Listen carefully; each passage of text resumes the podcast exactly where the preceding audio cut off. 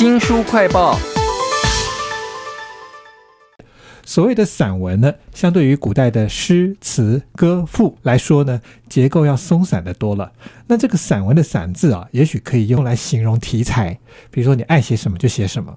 我们要为您介绍一本我自己读过最散的散文了，这本书叫做《摩洛哥的美丽与哀愁》，请到了作者甘绍文先生。甘先您好。哎，您好，各位听众好，很高兴来到这里。这本散文里头有太多题材了，有那种你去海外玩的各种抒情的文章，还有你在收藏古董的时候，在万味之间的那种闲情哈。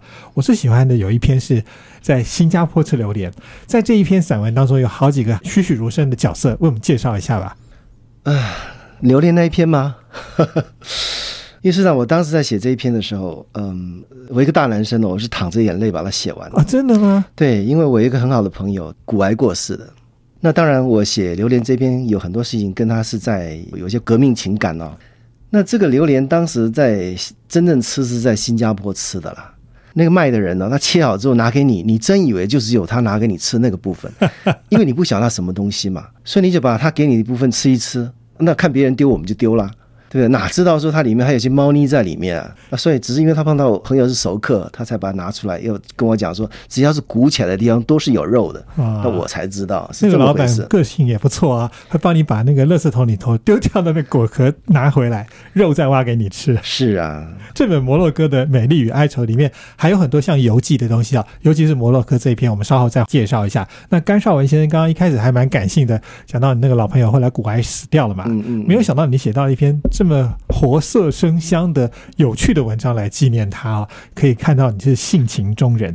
在书里面还看到很多你抒情的文章，那个抒情到下个雨，你也可以在雨里面痛快的洗澡，或者看个云，你也可以写出一整篇风花雪月都变成了你的干式抒情啊。能不能讲讲哪一篇抒情是你觉得最想要推荐给大家的呢？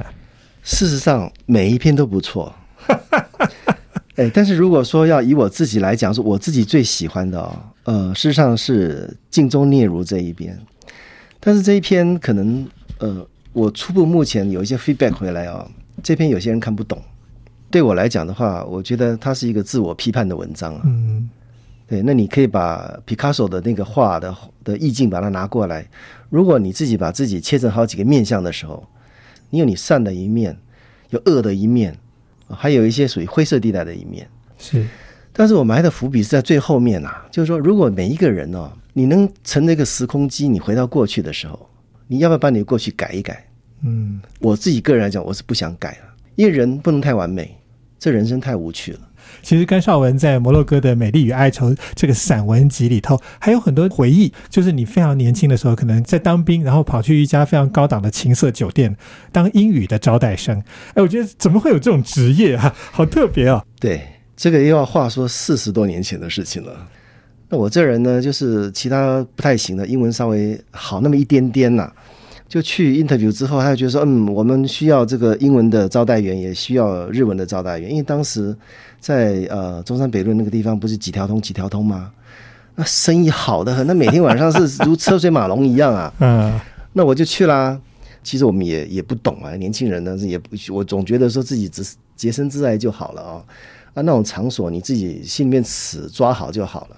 就没想到做下去，发现说，哎，蛮好赚的。因为一个小时那时候我记得好像是一个小时两百还多少钱？以当时来讲，四十年前两百是不得了的事情了。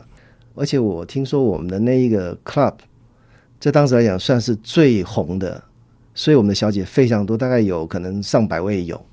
那当然，你既然生意最好的话，那你小姐当然就素质就很高嘛。很多的老外水兵啊，什么什么之类上来的这样。那当然，我里面写的只是局部而已因为实际上当时的这个事情是很多很多，呃，有些事情也不适合写出来。说实在的，呃，因为这种东西，你看一个 club 几乎两天是一小斗，三天一大斗，那三五天就是杀来杀去的。你说这种事情你能写吗？是你当然不能写嘛。所以这一篇散文到后来就是一个小开闯了大祸做结尾啊。对，这本摩洛哥的美丽与哀愁，我们到目前为止已经讲了好几种不同的题材了。我真的很好奇，你到底可以把散文写成什么样子？我想这是真的非常散的散文了。嗯，我觉得哈，每一个人都有很多的事情，你只要把每一个不同的事、每一种不同的面向，你把它写下来，它就是一篇散文。要愿意花时间把它写出来，也不是很容易的事啊。那这本书有，当然我想片名一定要介绍《摩洛哥的美丽与哀愁》。其实老实说，我一开始看的时候觉得它有点太长了。你去玩个十五天，你也可以写这么长、落落长的一篇。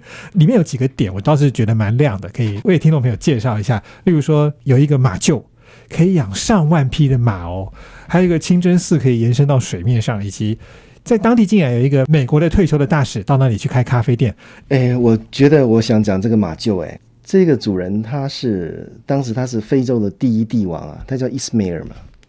那我想大家比较有兴趣，他多少个太太？有五百多个妻妾。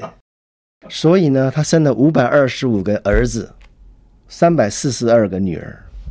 我想大家算一算，在位五十五年，五百多个妻妾，这样子也不意外了哈。不，我想我们大家都没有这种本事。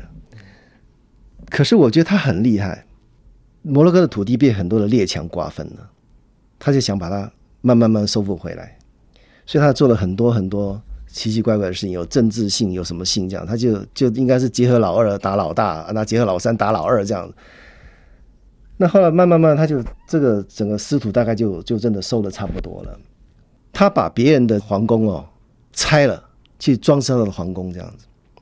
那可是他的皇宫装的再美。当时在里斯本大地震的时候，也全部都震垮了，所以我觉得这个也是历史上的反讽嘛。就是有很多事情，你现在做的事情，有的时候，嗯，你若想远一点的话，我可能历史以后怎么定位我？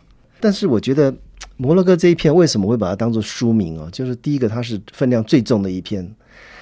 呃，我不认为它是游记啦，你只能说它是在我游玩的过程里面呢，很多的情绪。我把一段一段把它写下来，那你就跟着我的情怀这样子走下去。你也可以把它当游记来看，那你也可以跟我一样走在一个怀古的情怀里面走。我觉得也是一个不同的一个意境啊。摩洛哥的美丽与哀愁这本书的封面。大家可以去看一看，一大堆石头的门，可实际上那是一个非常古老的，曾经可以装上万匹马的一个马厩哦。在书里面，其实除了散文游记之外，还有另外一类文章，我觉得非常有意思，那就是甘先生很多的古董。譬如说，你就写了一篇哦，台湾非常有名的艺术家黄土水。他的铜雕，你竟然收藏了两尊呢？我觉得收藏古董啊，通常是有钱人很风雅的一种兴趣了。但是你的收藏当中有一个好特别的，一支大提琴上面有弹孔，哎，而且你还真的演奏它。只不过你在书里也说了，你拉大提琴了，拉的是里里拉拉，所以能不能讲讲这支琴的故事就好呢？事实上，当时的这个情形，就是因为我大女儿她在学大提琴嘛，那时候碰到一个撞墙期。我事实上是一个音盲啊，那我想说，小孩子碰到撞墙期，我说那就老爸来学学看吧。那老师跟那一个店家知道说我有在收集古董嘛，他就那次拿琴来的，就顺便把这个琴拿来了。我一看，哎呦，这把琴看起来实在是很沧桑感是很重的。那我也这个人也是很很三八啦，我只要一看到很沧桑感很重的东西的时候，我我自然而然就会有那一种同情心就油然而生，你知道。店主人跟我讲说，这个琴呢是当时在呃德国的这个博物馆拍卖拍出来的。那老师拉给我听了，一拉哇，那个真的是，尤其那一天是在晚上拉起来，那声音哦真的是充满了凄凉。然后就在细述什么事情，讲我就觉得好像原来的主人在跟我说什么，你知道？那我就不由分说的，连考虑没考虑，说好，就把它买下来了，是这么回事。那后来看一看，才发现说，哦，这个琴上面它有一个补的痕迹。他说，原来这是一个枪弹打了一个洞。修好了怎样怎样，所以我才这个琴我才会有一个呃连接的故事在里面。那当然有一些事情是因为我自己想说，我琴拉了这样二二六六的哈，实在有时候看得很生气呢。那天老师拉这么好，我怎么拉的这么烂？这样，所以我在想说哪一天看看不打个雷啊，打一下子这样，对啊，开窍灌顶一下子。其实，在摩洛哥的美丽与哀愁当中，甘绍文先生还写了各种题材哈。另外，你会做一个梦，看到那个姓甘的老祖宗在那边对所有有名的。姓甘的人的指指点点啊，甚至甘乃迪都派上用场，这是非常荒谬但很有趣的一篇文章。或者是你也会写那种在南阳街里头有一个开着车收垃圾的人，他竟然是名门望族的第二代啊，这也都是我们想象不到的。那还有什么散文可以散到各种题材都有，又很抒情又很吸引人呢？欢迎大家来看看这本《摩洛哥的美丽与哀愁》。谢谢甘绍文先生来到我们节目当中，为我们介绍您所写的这本书。谢谢您，谢谢大家。